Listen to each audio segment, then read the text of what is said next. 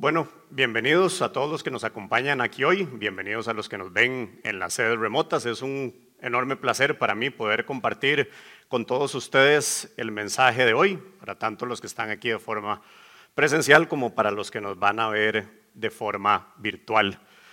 Yo creo que a lo largo de nuestra vida todos eh, hemos encontrado retos, hemos encontrado cosas que nos parecen difíciles de superar. En algún momento no hemos tenido dinero para pagar nuestras deudas, eh, ha muerto algún ser querido, algún amigo, eh, no hemos tenido trabajo, hemos sido rechazados en algún grupo, hemos tenido problemas en la universidad, en el colegio.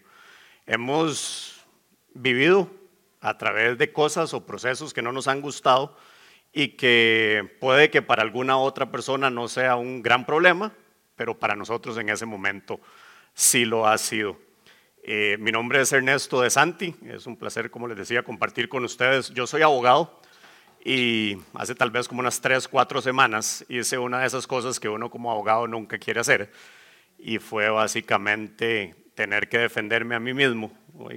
Conflicto ahí entre un par de clientes que eran socios y terminé yo siendo denunciado en el medio y básicamente me llegó una resolución del juzgado notarial diciendo que me iban a suspender de no poder ejercer el notariado por un mes.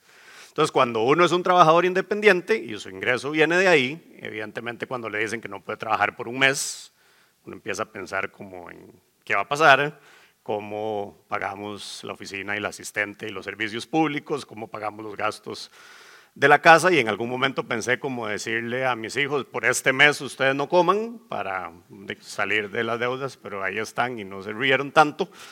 Entonces, realmente empezó como todo eso a quitarme la paz. Tal vez, como les digo, para ustedes no sea un gran problema. Alguno puede estar pensando de que por sí tiene que tener ahorros, alguno puede estar pensando que no es un tema de salud, que quede dicha que todo eso está bien, que no es nada serio. Pero como les digo, la tormenta para cada uno de nosotros es diferente dependiendo de lo que estemos viviendo. Pero lo que creo que sí es común para todos es que queremos que eso se termine rápido. Al menos yo en mi caso, lo primero que le dije a Dios es, yo quiero que por favor esta tormenta termine rápido, que yo salga bien parado. Y esa fue mi oración. Pero, ¿qué será lo que realmente quiere Dios cuando uno está dentro de una tormenta? Vamos a orar. Señor, te pido, Padre, que puedas guiar mis palabras, que realmente sea yo completamente borrado, que el mensaje que tú quieres transmitirnos, Señor, hoy salga, realmente llegue realmente a nuestros corazones, que podamos entender qué es lo que nos quieres decir, Señor, que podamos ver qué herramientas podemos llevarnos para ir creciendo en este proceso que tú quieres que te conozcamos. Te pedimos que te encargues de esta noche, del audio y de todas las cosas que vamos a tener, la grabación que al final podamos compartir un, rato bonito, Señor, aprendiendo lo que tú nos quieres enseñar. Ponemos esto en las manos de tu Hijo Jesús, Señor. Amén. Vamos a, leer un pasaje, no es tan cortito, eh, luego lo vamos a seguir desarrollando, pero básicamente como me pareció espectacular para tratar de explicarles a ustedes cómo es que creo yo que Dios quiere que enfrentemos estas tormentas. Veamos. Mateo 14 del 22 al 32. Después de esto, Jesús hizo que sus discípulos subieran a la barca para que cruzaran el lago antes que él y llegaran al otro lado mientras él despedía a la gente. Cuando la hubo despedido, Jesús subió a un cerro para orar a solas. Al llegar la noche, estaba allí él solo, mientras la barca ya iba bastante lejos de tierra firme. Las olas azotaban la barca porque tenían el viento en contra. A la madrugada, Jesús fue hacia ellos caminando sobre el agua. Cuando los discípulos lo vieron andar sobre el agua, se asustaron y gritaron llenos de miedo, es un fantasma. Pero Jesús les habló diciéndoles, calma, soy yo, no tengan miedo. Entonces Pedro les respondió, Señor, si eres tú, ordena que yo vaya hasta ti sobre el agua. Ven, dijo Jesús. Pedro entonces bajó de la barca y comenzó a caminar sobre el agua en dirección a Jesús. Pero al notar la fuerza del viento tuvo miedo y como comenzaba a hundirse gritó, Sálvame, Señor. Al momento Jesús lo tomó de la mano y le dijo, Qué poca fe tienes, ¿por qué dudaste? En cuanto subieron a la barca, se calmó el viento. los discípulos en este momento están en un barco, cruzando de un lado a otro, y dice que están siendo azotados por la tormenta, que era de madrugada, entonces debemos probablemente partir del supuesto que no se podía ver muy bien, y llega de repente un fantasma caminando sobre el agua. O sea, ¿se imaginan realmente el susto que uno se pega si el barco de por sí ya se le está moviendo feo y aparte de eso aparece un fantasma por ahí? Yo creo que eso muchas veces es el miedo que nosotros tenemos cuando llega de repente ese problema que no esperábamos, cuando llega de repente esa enfermedad que no queríamos, cuando nos quedamos de repente sin trabajo.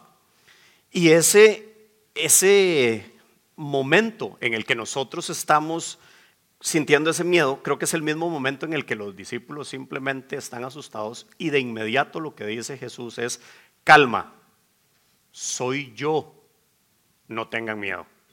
Y yo creo que es importante entender lo que pasó porque básicamente Jesús no les dice en ningún momento, calma, yo voy a detener la tormenta. O no les dice, calma, yo los voy a sacar de aquí rápido. Lo que le dice es que básicamente a pesar de que están en este momento en la tormenta, a pesar de que es oscuro, ustedes me están oyendo, tengan fe y confíen en mí. Y ahí el detalle es que los discípulos sabían el consuelo que les podía dar Jesús. Y sé que hay varios nuevos que nos acompañan, hay varios nuevos que nos están viendo y probablemente no sea tan fácil para ustedes confiar en ese Jesús que apenas están empezando a conocer. Pero sí es importante que ustedes sepan quién era ese Jesús para esos discípulos para que ustedes también puedan empezar a ver si es alguien en el que ustedes quieren empezar a confiar. El pasaje arranca diciendo, después de esto, cuando normalmente leemos algo en la Biblia es importante el contexto de qué es después de esto y qué es lo que está pasando. Ese después de esto es que Jesús, antes de que los discípulos se suban a ese barco, estaba eh, curando enfermos. Llegó la tarde y los discípulos le dijeron, tenemos que mandar a toda la gente al pueblo porque ya es tarde y no hay nada que comer. Y Jesús lo que le dice a los discípulos, no, no, no, invitémoslos a comer y los discípulos tienen como cinco panes y dos peces, ¿verdad? Es como, como vamos a darle de comer a todo este pueblo. La historia corta, luego la pueden leer, es que básicamente Jesús le da de comer a cinco mil personas. La Biblia dice literalmente, le da de comer a cinco mil hombres sin contar mujeres y niños. Así que podemos partir que habían tal vez unas diez mil, once mil personas, no sé. Y les dio de comer a todos multiplicando esos panes y esos pescados que tenía y dice que todavía sobró para que hubieran doce canastas de comida. Ese personaje poderoso y milagroso, amoroso, que quiere sanar enfermos y que quiere multiplicar la comida, es el que les dice a los discípulos, soy yo, no tengan miedo. Ellos sabían perfectamente quién era Jesús, acababan de verlo hacer varas sobrenaturales. Y a pesar de eso, a pesar de que ellos ya saben quién es, siguen ahí en el barco, siguen con miedo y lo que tiene que, o lo que les pide Jesús hacer es que tengan fe en Él, que no le tengan miedo. Pero veamos qué es lo que dice en ese momento Pedro. Mateo 14, 28. Entonces Pedro le respondió, Señor, si eres tú, ordena que yo vaya hasta ti sobre el agua. Nos identificamos. Puede que nos pase eso que le pasa a Pedro. Suave, suave. Quiero estar seguro. Está bien, ya yo sé quién es usted, Jesús, pero quiero estar seguro que es usted. No porque se, me olvide su poder, sino porque cómo sé que es. Y lo que le dice es que él quiere caminar. O sea, Pedro ya sabía, ¿verdad? Ya Pedro había visto todos estos milagros, entonces obviamente Pedro sabe que puede confiar en él. Pero lo que le dice es que si es él, él quiere caminar sobre el agua. Los que nosotros, los que, tenemos, perdón, una relación ya probablemente de más tiempo con Jesús, podemos identificarnos un poco con esto. Ya Dios nos ha salvado la tanda en alguna oportunidad, ya hemos pasado por donde asustan con el trabajo y ha aparecido otro trabajo. Ya hemos visto cosas buenas que nos ha sacado de problemas en los que hemos estado metidos, que no nos ha dejado meternos en problemas que queríamos meternos pero también para los que nos están visitando por primera vez o para los que apenas están empezando a conocer esa relación, eh, a vivir esa relación con Jesús, creo que es importante que puedan ir entendiendo lo que era para los discípulos y lo que era para nosotros, o lo que es, perdón, para nosotros. Porque realmente no es solo alguien que nos ama y nos cuida, es alguien que tiene todo el poder para poder sacarnos de esos problemas en los que estamos. Y si no saben mucho más de Jesús, aquí en Teos tenemos estudios de Biblia y tenemos otras actividades que pueden servir para que ustedes se puedan conectar. Eh, entonces aprovechen no solo las charlas, sino también ver qué más pueden ir aprendiendo de Jesús. Y Pedro, después de que le dice esto a Jesús, realmente él empieza a caminar. Y creo que eso es lo que nos pasa en algún momento, aún cuando estamos en medio de la tormenta, cuando está empezando el problema, cuando a mí nada más me llegó esa notificación. Ah, ok, Dios, todo pura vida, yo confío que usted está a cargo, yo sé que usted va a sacarme de aquí, todo bien, porque apenas está empezando el problema. Y veamos qué es lo que hace Pedro. Mateo 14, 29. Ven, dijo Jesús. Pedro entonces bajó de la barca y comenzó a caminar sobre el agua en dirección a Jesús. Ok, ven, dijo Jesús, y Pedro entonces, o sea, apenas Jesús le dice, venga, Pedro empieza a caminar. Pedro empieza a caminar y no se está fijando si las olas siguen fuertes, si está de noche, si la tormenta está moviendo el barco, él simplemente se baja del barco y empieza a caminar en el agua. Básicamente porque confía en Dios. O sea, él en ese momento le está diciendo a Dios, yo confío en usted, yo sé que todo lo que está pasando a mi alrededor no importa, porque usted me está cuidando. Y así es. Yo creo que a mí me pasó lo mismo. Cuando me llegó la notificación, simplemente no fue bonito, me acordé de un par de cosas de los clientes, tenía ganas de golpear a uno de ellos y dije, ¿cómo estoy yo metido en este enredo por un par de vagos que no tienen nada que hacer? Pero al final, a pesar de estar frustrado y probablemente ansioso y bastante con miedo, porque uno nunca sabe lo que va a pasar en una corte de este país, yo nada más le dije a Dios como, hey, yo confío en usted y yo estoy seguro que usted va a sacarme de esto y que todo va a salir bien y probablemente va a ser rápido. Pero en serio uno cree que porque tiene una relación con Dios las cosas van a ser como uno las pide o como uno quiere que sean. Pero no siempre es así. Y creo que al igual que Pedro, para mí tampoco fue tan rosadito. Veamos qué le pasó a Pedro. Mateo 14:30. Pero al notar la fuerza del viento, tuvo miedo y comenzaba a hundirse. Gritó, Sálvame, Señor. ¿Ok? Ya les dije que desde que Pedro empezó a caminar, la tormenta seguía, ¿verdad? Tenemos claro que todo lo que está ocurriendo alrededor sigue siendo lo mismo, el viento sigue fuerte, todo está oscuro. Lo que estaba pasando es que Pedro, cuando estaba enfocado en Jesús, iba tranquilo. O sea, yo sé que ahí está Jesús, me está llamando que camine hacia Él, voy con todas. Y no sabemos si dio un, paso, diez pasos, quince pasos. El punto es que cuando estaba caminando, de repente pierde su foco.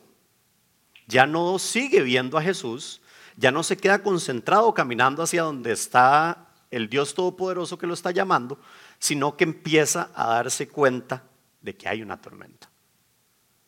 Se desenfoca de Jesús y se enfoca en que el viento está soplando fuerte, que las olas son grandes.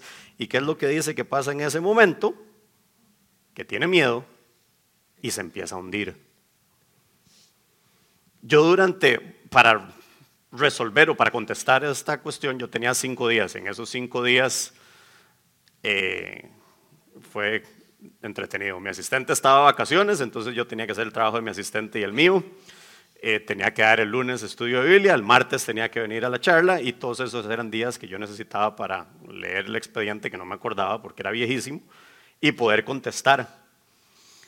Y en serio, en esos cuatro días como que las cosas se fueron acumulando, yo seguía como yo confío, porque me acuerdo de quién es Jesús, pero como deme un poco más de aire porque no me está dando chance de hacer lo que necesito hacer. Y no iba a venir a la charla, porque, bueno, yo sirvo aquí en esta sede de anfitrión y mi esposa andaba de viaje, entonces tenía que venir a la charla. Y yo, bueno, no voy a faltar, voy a venir. Y mañana, el miércoles, voy a dedicar todo el día, bloqueé mi agenda y voy a contestar esto. Eh, la mañana hubo un par de problemas con un cliente, entonces en la mañana no pude hacerlo. Ya al mediodía me iba a sentar a hacerlo y de repente tocaron la puerta de la oficina para decirme, es que chocaron su carro. Entonces ya yo estaba seguro que tenía que contestar mi apelación. Entonces, Sofía, mi asistente, vaya por favor, fíjese que chocaron el carro. El señor que vino a decir que chocó el carro fue el que lo chocó. Le dije, qué buena nota. Me vino a avisar, pero ni notó tiempo, ahorita estoy enfocado en esto. Ya salió Sofía, volvió. Para don Ernesto, es que el señor que dice que chocó el carro ahora está diciendo que él no fue el que lo chocó. Y yo, ok, voy a verlo. Long story short, llegué, vi el choque, el carro estaba a la par, el otro carro tenía un golpe en la puerta y él me dijo, uy, es que no sé si fui yo. Yo, pero usted me llamó y aquí está. Sí, pero yo creo que yo no lo toqué. Y yo, ok, no, no tengo tiempo para esto ahora. Me iba a poner mal creado, porque ya tenía toda la frustración acumulada. Y le dije en este momento, ¿a usted qué quiere hacer? Y él me dijo como, no, no, de, usted tiene cámaras y las cámaras dicen que yo lo choqué, entonces yo lo choqué yo. Déjelo así, hablemos mañana, todo va a estar bien. Entré a la oficina y obviamente ya no pude concentrarme, no pude hacer nada. Le contesté feo a mi asistente porque ¿por qué no resolvió ella y yo tuve que salir? Y en ese momento me di cuenta que ya estaba totalmente desenfocado, que no iba ni siquiera a poder concentrarme, no había leído la sentencia. Y entonces agarré la sentencia y agarré mi libro de devocionales y dije, dejé el teléfono, dejé todo dije, me voy para, hay un parquecito cerca de la oficina dije, me voy para el parque.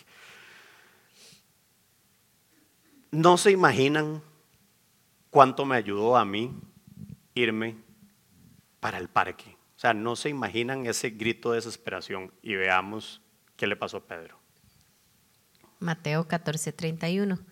Al momento Jesús lo tomó de la mano y le dijo, qué poca fe tienes, ¿por qué dudaste? Pedro justo en ese momento lo que grita ya desesperado es, Jesús, sálveme. Yo no grité, Jesús, sálveme, agarré las cosas, pero mi mensaje interior era, más, ya no puedo con esto. Sáqueme de aquí. Y me fui. Básicamente, a ver cómo lograba desconectarme de todo eso.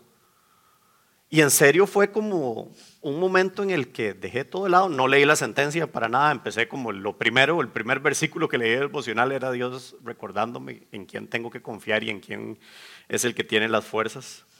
Eh, y así fue, ¿verdad? Simplemente nada más fui como bajando toda la intensidad que tenía, toda la frustración que tenía. Y no sé como que de repente en algún momento ya no le estaba diciendo, quiero que esto se termine ya. Fue rarísimo, porque uno normalmente lo que quiere es que la tormenta se termine. Pero como que me iba conectando y cambió un poquito el cassette hacia decirme a mí mismo como, ¿qué tendré que aprender de esto?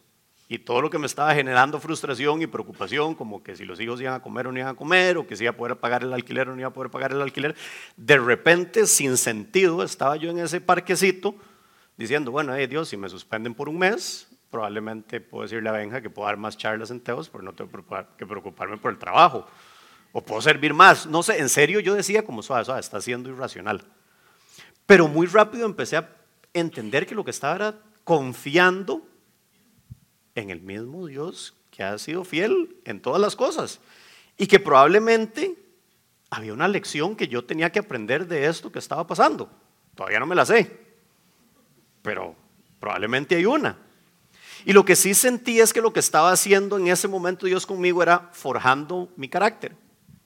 Y no sé si a ustedes les ha pasado, pero uno normalmente aprende y crece y hace cosas nuevas en momentos de crisis. ¿Y por qué no nuestra fe también va creciendo en esos momentos de crisis? Y lo que yo sentí es que lo que Dios me estaba diciendo a mí en ese momento es, ok, ahorita sí estamos en problemas, ahorita estamos en medio de esa tormenta. A pesar de eso, ¿usted sigue confiando en mí, Ernesto? Y eso me puso a pensar, y no sé si a ustedes les ha pasado en esos momentos, no sé si están en este momento pasando por uno de esos momentos de tormenta difíciles. ¿Pueden acordarse de que hay que confiar en Dios aún en estos momentos de tormenta. Yo creo, y no sé si es algo que a ustedes les pasa, lo que yo sentí al inicio era como que yo le estaba pidiendo a Dios, ayúdeme, guíeme, dígame por dónde tengo que ir, pero era como que yo era el que quería tener el control de cómo resolver el problema. Es como, Ernesto tiene que hacer esto, tiene que escribir esto, tiene que hacer esta otra cuestión. Y Dios, usted si está ahí, ayúdeme o acompáñeme, cuídeme. Pero yo soy el que tengo que salir de este problema, ¿verdad? Y así no funciona. Yo ni soy todopoderoso, ni soy milagroso, ni sé lo que va a pasar. Pero Dios sí sabe. Y en ese momento, cuando estamos frustrados, creo que tenemos que detenernos y decir, ok, ¿en quién estoy poniendo la confianza? Normalmente lo que hacemos es pensar, ¿por qué me está pasando a mí? ¿Por qué si yo tengo una relación personal con Dios y estoy creciendo y cada vez trato de portarme mejor, me pasan a mí estos problemas? Y me encontré por ahí un versiculito que quiero compartirlo porque creo que vale un montón la pena, nos ayuda para dos temas, que es Juan. Juan 16, 33b. En el mundo ustedes habrán de sufrir, pero tengan valor, yo he vencido al mundo. Que en ninguna parte lo que nos está diciendo, ni tampoco lo que le dijo Jesús a los discípulos en la barca es, voy a evitar sus problemas no voy a dejar que tengan problemas. Es más, dice, ustedes habrán de sufrir. Está clarísimo, vamos a tener sufrimientos en este mundo. Pero inmediatamente que nos pone como el recordatorio de no ser tan fácil, nos dice de inmediato, tengan valor porque yo he vencido al mundo. Y ahí es donde cambia la visión. No es tenga valor porque usted es un abogado súper capaz que puede resolver la apelación, o no es tenga valor porque yo tengo un amigo que le va a dar el trabajo, o un doctor buenísimo que le va a curar la enfermedad. Es tenga valor porque yo vencí al mundo. O sea, nos enfoca de nuevo en que lo que tenemos que hacer es poner nuestra vista en quien ya venció al mundo, en el que sí tiene todo el poder para cambiar las cosas. ¿Verdad? y pasa, igual que me pasó a mí, en serio, cuando todo va a salir mal, sale todo mal y un poquito más. Llegan y le chocan el carro para que se acuerde. Y nos frustramos. Y eso es normal. Y yo no vengo a decirles aquí, no se frustren, porque es una reacción que tenemos. Pero sí vengo a decirles en ese momento de frustración, apenas ya están dispuestos a tirar todo, recuérdense un poco en qué ha pasado anteriormente en su vida. Enfóquense en quién es Jesús. A veces nosotros pensamos, como ya el problema está tan grande y ya no tenemos fuerzas para seguir adelante, que Dios tampoco. ¿Verdad? Tenemos, tendemos a hacer una analogía. Dios no se cansa. Él ya planeó todo esto, él ya sabía cómo iba a resolverse. Y él, por supuesto, tiene el control. Lo que pasa es que soltamos nosotros el control o estamos esperando nada más que Dios nos ayude dentro del plan que nosotros tenemos. Y yo creo que tenemos que tener claro de quién es ese Dios en el que estamos confiando. Fue loquísimo, ese día para mí fue loquísimo, ya cuando en serio quería devolverme, me acosté a la banca y nada más estaba soplando viento, a mí me gusta el viento, me gusta la lluvia también. Y estaba soplando viento y simplemente me quedé viendo un árbol ahí arriba y yo veía como el arbolote se movía y las hojillas chiquitillas no se arrancaban ni se quebraban. Y fue como un clic inmediato y yo suave. El Dios que diseñó ese árbol, el Dios que hizo que tenga la aerodinámica, la aerodinámica suficiente para que esas hojas no se rompan, es en el que yo tengo puesto mi confianza y es el que me va a ayudar con mis problemas. Wow. Y fue un wow moment para mí en serio en el sentido de, ese es el Dios en el que yo puedo confiar y no yo. De fijo yo no podría sacarme de ese problema. Y no, no encontraba cómo venir a contarles esto, que no sé nada más la historia de Ernesto, y le pedí a Dios que si porfa había algo que pudiera tratar de compartir con ustedes para que vean quién es ese Dios que los va a ayudar a salir de la tormenta, y me encontré esto en Isaías. Isaías 40:26. Alcen los ojos y miren a los cielos. ¿Quién ha creado todo esto? El que ordena la multitud de estrellas una por una y llama a cada una por su nombre. Es tan grande su poder y tan poderosa su fuerza que no falta ninguna de ellas. Ese Dios, o sea, me lo puedo imaginar como acomodando cada estrellita donde tienen que estar. Si a alguno le gustan las constelaciones, ahí habrá visto todo eso. Ese Dios, el que les puso el nombre, el que las creó, es el que nos ayuda a nosotros en medio de nuestra tormenta. ¿Será que podemos confiar en ese Dios a pesar de que todo se ve terrible? ¿Será que puede ayudarnos? Y el detalle aquí es que puede cuidarnos y que puede ayudarnos. No necesariamente que quiere sacarnos de la tormenta en la que estamos. Pero yo creo que, igual que Pedro, que en algún momento desvió su mirada y empezó a ver los problemas, yo desvié mi mirada y empecé a ver también los problemas. En el momento en que pegamos ese grito de ya me rindo, de ya no sé qué hacer, de ya sálveme, simplemente ese Dios todopoderoso de las estrellas llegó y le dio la mano y le dijo, ya, tranquilo, usted no se va a hundir. Y a mí no me arregló el carro ni nada de esas cosas, solo me dio paz. Y yo dije, todo el problema sigue igual, todo está igual, voy a ir a hacer mi apelación porque eso esa es mi parte. Yo solo tengo que contestar esto y Dios va a encargarse del resto de lo que a Él le toca. Y de nuevo, y perdón por ser insistente, pero si ustedes todavía no conocen a ese Dios, dense la oportunidad. Nosotros tenemos una esquina de oración en cada una de las sedes Dese la oportunidad de ir a preguntarle a esas personas o a preguntarle al Dios mismo, ¿quién es usted? Yo quiero conocerlo. Y nosotros los que ya lo conocemos y que estamos de fijo muchas veces metidos en las tormentas, que no se nos olvide que aunque el viento nos esté pegando y moviendo el barco, aunque los carros nos los choquen, las apelaciones no estén listas, nuestro trabajo no llegue, sigamos enfermos. Tengamos en Dios esa actitud positiva de decirle, ¿qué quiere usted que aprenda yo en este proceso? Porque al final, si no vamos a salir de la tormenta, probablemente lo mínimo que podemos hacer es aprender algo. Y las tormentas no duran para siempre. Por más que crean que las tormentas duran para siempre, se terminan. Digamos lo que le pasó a Pedro.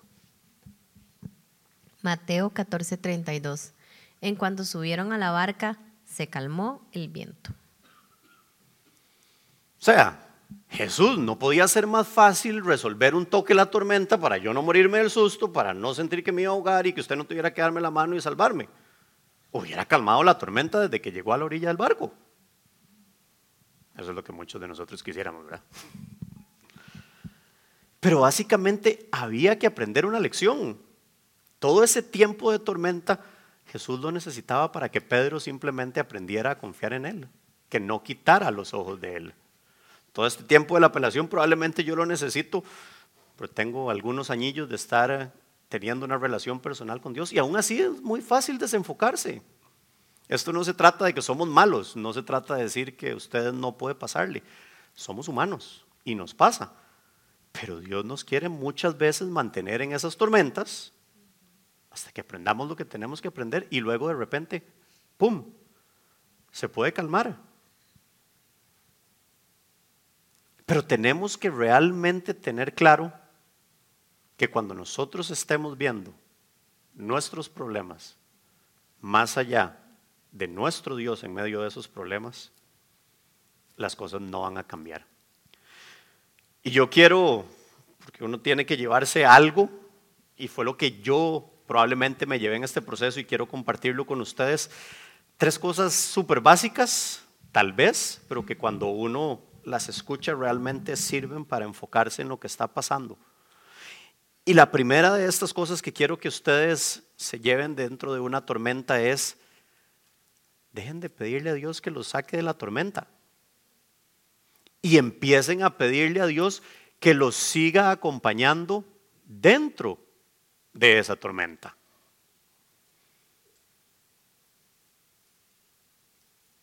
Probablemente es fácil salir corriendo de ahí. Y es un poco más difícil quedarse aprendiendo, pero si Dios está ahí con ustedes, va a ser espectacular. No quitar nunca la mirada del Dios Todopoderoso para ponerla en los problemas. Pero el momento en el que hacemos ese desvío y empezamos a ver todo el ruido de lo que nos está pasando, todo lo que nos está enfermando, todo lo que nos está frustrando, todo lo que nos tiene sin trabajo, se nos olvida Dios. Que nos lleva al tercer punto que quiero que ustedes se dejen hoy. Dios es más grande que cualquier problema que ustedes puedan tener. Que no se les olvide en serio que es ese Dios que pone cada una de las estrellas donde van, que es ese Dios que les da el nombre. Ese es el Dios a quien ustedes le están pidiendo que los acompañe dentro de la tormenta. Vamos a orar. Señor, gracias infinitas, Padre, porque a veces no entendemos los procesos en los que estamos metidos. A veces nos frustra y realmente quisiéramos que se termine ya y te pedimos que nos quites esto. Y hasta sentimos que nuestras oraciones no son contestadas porque seguimos dentro de la misma tormenta en la que no queríamos estar. Te pido, Señor, que realmente podamos volver nuestros ojos a ti, confiar en que eres ese Dios poderoso que nos dice que no nos va a dejar solos. Soy yo. No tengan miedo.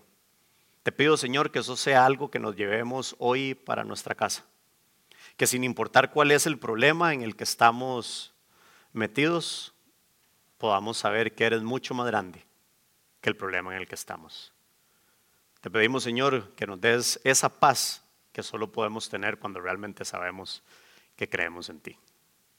Te pedimos todo esto en el nombre poderoso de tu Hijo Jesús. Amén.